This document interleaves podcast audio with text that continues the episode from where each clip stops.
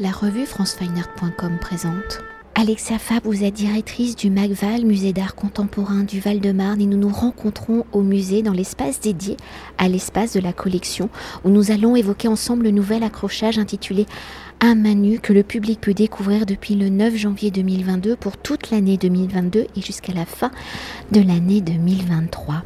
Alors, onzième accrochage de sa collection depuis son ouverture, je le rappelle, en 2005 à Vitry-sur-Seine, où la collection du Malval se construit depuis 1982. Après le vent se lève dédié aux relations de l'homme avec la terre, un manu s'attache à poursuivre son exploration de l'humain à travers son rapport au corps, au langage, au pouvoir et à la puissance de réinvention de celui-ci, où le langage du corps est au cœur de la création du geste de l'artiste, où la main est le prolongement de la pensée de l'artiste, où la main devient l'outil, la matérialité du geste plastique de l'artiste. Alors pour évoquer l'origine de ce nouvel accrochage, quelles ont été vos réflexions pour que la main devienne le sujet le fil rouge de cet accrochage. Si dans l'introduction, j'ai évoqué la main comme l'un des outils de l'artiste, la main allant au-delà de l'image, de l'outil, de l'instrument, elle peut être aussi symbole de force, de pouvoir, d'action, d'unité, de mesure.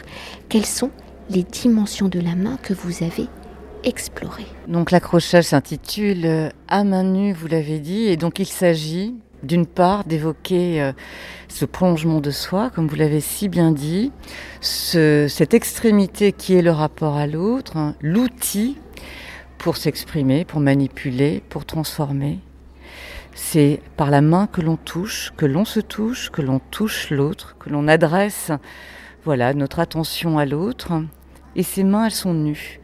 Et aujourd'hui, je crois que pendant la pandémie, nous nous retrouvons extrêmement dénudés, extrêmement désarmés peut-être, peut-être démunis, et on reprend toujours la main pour euh, nous adresser aux autres. Alors cet accrochage, on l'avait imaginé depuis un an en pensant que nous serions, pour son ouverture, sortis de cette expérience commune, collective et si douloureuse.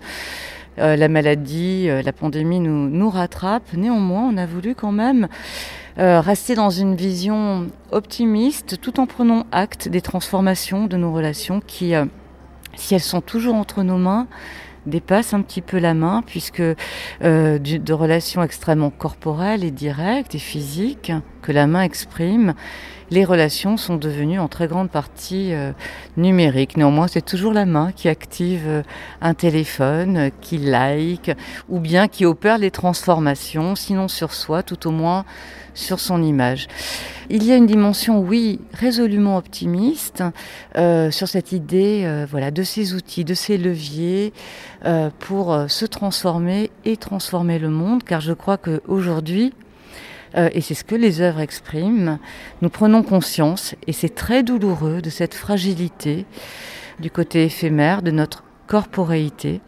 Donc la question des mains, mais de façon plus large, la question euh, de notre matérialité, hein, qui dépasse parfois notre être, est au cœur vraiment de cet accrochage. Donc il y a des mains, il y a des membres, il y a de la peau, il y a tout ce qui constitue... Notre existence au monde, ça ne se réduit pas à ça, et c'est ce que les œuvres montrent aussi. Mais je crois que cette pandémie nous a fait prendre encore une fois la mesure euh, de ce corps, qui est notre seul corps, que l'on peut transformer, oui, mais qui en même temps euh, est unique et, et fragile. Donc les œuvres parlent de ces corps, les œuvres parlent aussi de, de leur langage à travers les mains, mais à travers l'expression plus globale du corps, par la danse, par le mime et par tous ces attributs, ces oripeaux dont euh, le corps nu euh, s'empare pour se couvrir, comme si parfois euh, notre langage corporel ou, ou nos mots peut-être aussi ne suffisaient pas à l'adresse de l'autre. Tatouage, bijoux, vêtements, attributs, maquillage, euh, voilà, sont aussi part de notre langage et de notre expression à l'autre, mais aussi, je crois, à soi-même pour euh, devenir ce que l'on aimerait être. Cette idée de la transformation, euh, voilà, traverse vraiment l'ensemble, l'ensemble de cette exposition pour tenter de montrer comment il est possible de sortir des attributions, de quitter les assignations, d'avoir soi-même euh, un rôle à jouer dans la définition et dans l'invention de soi. Donc ça, ça peut être autant Eddie Dubien qu'Annette Messager, qu'Esther Ferrer, que Nina Childress à travers euh, cette icône de la transformation qu'a été Kate Bush, cette merveilleuse euh, chanteuse, danseuse, mime euh, des années 80 et qui continue aujourd'hui, une personnalité à laquelle elle rend hommage, car justement elle est très symbolique de ça, quelqu'un qui vit assez retiré du monde, qui est, je crois, d'une grande spiritualité, qui a une vie privée extrêmement secrète et qui offre dans une vie publique un personnage qui est voilà un réel avatar complètement inventé, complètement fabriqué, euh, non pas artificiel, mais qui exprime toutes ces transformations de soi pour exprimer ce que l'on n'est peut-être pas en capacité ou on désire de faire juste par soi-même. Et donc c'est l'idée d'avoir sinon deux images, tout au moins des existences différentes, euh, oui, des existences différentes et d'autres possibles pour soi-même et pour nos relations avec le monde.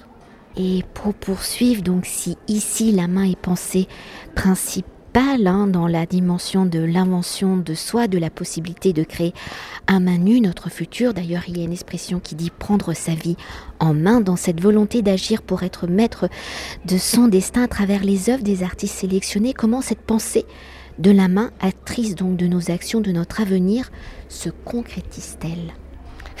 Elle se concrétise dans les œuvres parce que finalement, beaucoup d'œuvres nous tendent des mains. Il y a beaucoup de mains tendues, des mains qui manipulent. Je pense par exemple à la très belle œuvre de Charlotte Mott qui montre trois mains en train d'exercer des, gestes assez euh, primaires, primordiaux peut-être, qui tiennent des outils et qui incarnent vraiment cette, ce possible, cette invention euh, de gestes, d'expressions de, euh, à venir. Des mains il y en a d'autres. Il y a les mains de Mélico Agnan qui fait s'exprimer et s'inventer des ouvriers arméniens qui sont au chômage et auxquels il demande de réfléchir à leur propre expression. Mais c'est vrai que la main, et cette œuvre le manifeste plus que tout autre, la main est le reflet de soi. Dans le fond, quand on se regarde soi-même, euh, à moins de se regarder tout le temps dans la glace, mais quand on se regarde soi-même, on regarde ses mains. Quand on réfléchit, quand on pense, quand on s'envisage, quand on pense notre rapport aux autres, dans le fond, on regarde ses mains et ce sont elles qui expriment tant de nous. On parle avec les mains, voilà, c'est le langage conscient, le langage inconscient, le langage formalisé ou, encore une fois euh, qui nous dépasse. Mais vous voyez, en ce moment, je suis en train de vous parler avec mes mains, pourtant vous ne les voyez pas, mais je vous laisse imaginer. Euh, voilà, donc c'est une vision dans le fond euh, mesurée, consciente des difficultés, des limites, des contraintes que nous vivons collectivement en ce moment mais c'est aussi une ode à la réinvention, au pouvoir. Et dans le fond, j'aimerais euh, revenir sur ce qu'on disait tout à l'heure. C'est une sorte de main tendue, de main tendue à l'autre. Une main tendue pour se réinventer, pour s'unir, même si en ce moment se toucher est compliqué. Mais on peut continuer à exprimer beaucoup et à fabriquer beaucoup avec nos mains nues. Et une exposition étant un récit pour construire l'histoire de ce nouvel accrochage à main nue, comment les œuvres s'articulent-elles dans cette histoire? Combien de chapitres avez-vous conçus? Quels sont-ils? Que nous racontent-ils de cette exploration de l'humain, des préoccupations et des enjeux sociétaux? Comment les œuvres y deviennent-elles donc le vocabulaire de ce récit? Alors tout part des œuvres. Dans le fond, il n'y a pas réellement de chapitrage, il n'y a pas de projet. On y a pensé, mais nous avons voulu libérer les œuvres d'une forme de, de chapeau, de chapitrage qui les aurait peut-être, euh, sinon enfermés, tout au moins un peu trop euh, orientés dans une vision. C'est des choses que nous avons beaucoup faites, je le reconnais bien volontiers, mais dans le fond, nous avons eu pour ce sujet-là et pour ces œuvres-là conscience du risque justement de la manipulation. Voilà.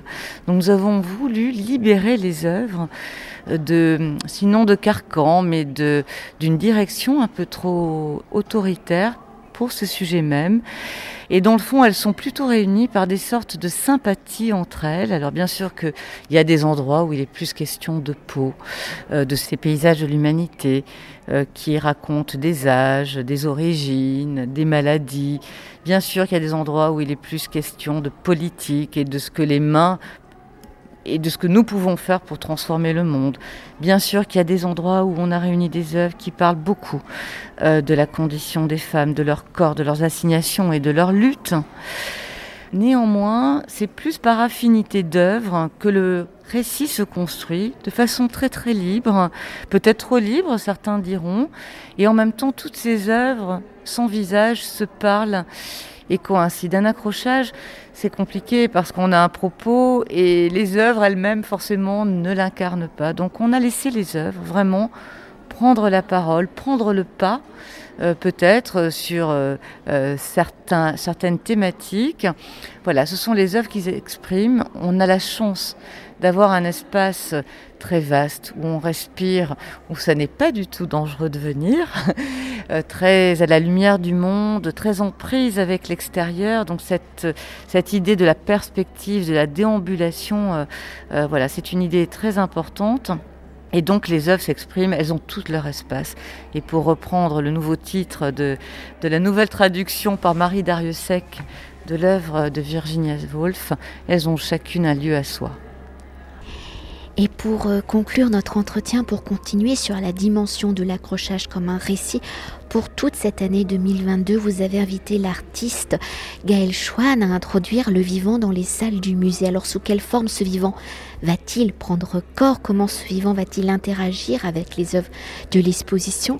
Et en réalisant cet entretien, donc ce jeudi 20 janvier, la première forme de vivant a-t-elle déjà interagi avec l'accrochage à main nue? Comment la première manifestation du vivant va-t-elle propulser, interagir sur là les suivantes? Gaël Schwann est venu incarner ici notre attention pour le public. Et j'espère qu'elle augure quelque chose qui se poursuivra. Dans le fond, tout ce que nous réalisons, quel que soit le sujet, plus encore aujourd'hui bien sûr, mais quel que soit le sujet encore une fois, est destiné au public. Nous ne travaillons que pour le public. Bien sûr que dans le MacVal, il y a cette dimension très importante de soutien des artistes et de la création contemporaine, mais ce qui prévoit tout, c'est l'accueil du public. Tout ce que l'on fait est destiné au public et c'est ça que symbolise vraiment l'intervention de, de Gaël Schwann, cet artiste qui prend l'amour comme outil premier politique de la relation à l'autre. Alors c'est un peu abstrait quand je le dis comme ça, mais elle, elle l'a matérialisé dans les différentes interventions qui euh, se prolongent tout au long du parcours.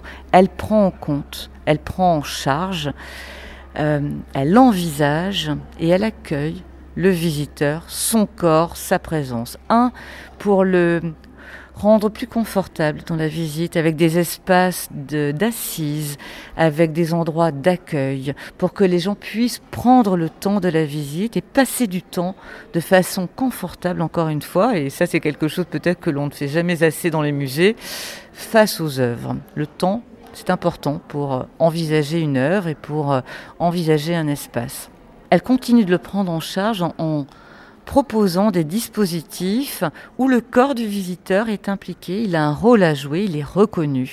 Donc euh, soit des outils euh, de, musculation ou de marche, soit également une table de massage pour les mains, où lorsque nous le pourrons, une masseuse des mains viendra euh, apporter du soin, de l'attention et encore une fois du toucher et du bien-être. La question du bien-être, est quelque chose d'essentiel pour cet artiste, un bien-être physique, un bien-être spirituel, et elle-même d'ailleurs devient soignante pour euh, accompagner et prendre en charge les difficultés, les douleurs euh, de certaines personnes.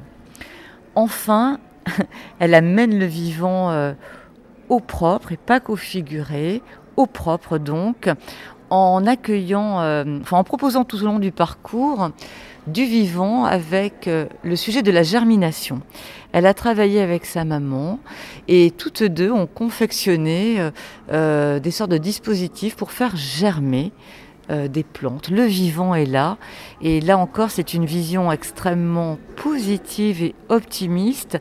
Ça figure, ça rend visible ce possible de l'évolution, de la transformation. Donc le vivant est là dans ces petites bouteilles avec euh, voilà cette expérience que nous avons tous vécue enfant en faisant germer un noyau d'avocat dans du coton. Donc le vivant nous accompagne, le vivant est présent et c'est une ode, oui, à l'amour, à l'attention de l'autre, au fait que l'autre compte, qu'il est important et qu'il n'y a pas d'existence euh, dans la solitude et sans, euh, sans la relation avec l'autre. Merci beaucoup. Je vous remercie infiniment. Cet entretien a été réalisé par franceweiner.com.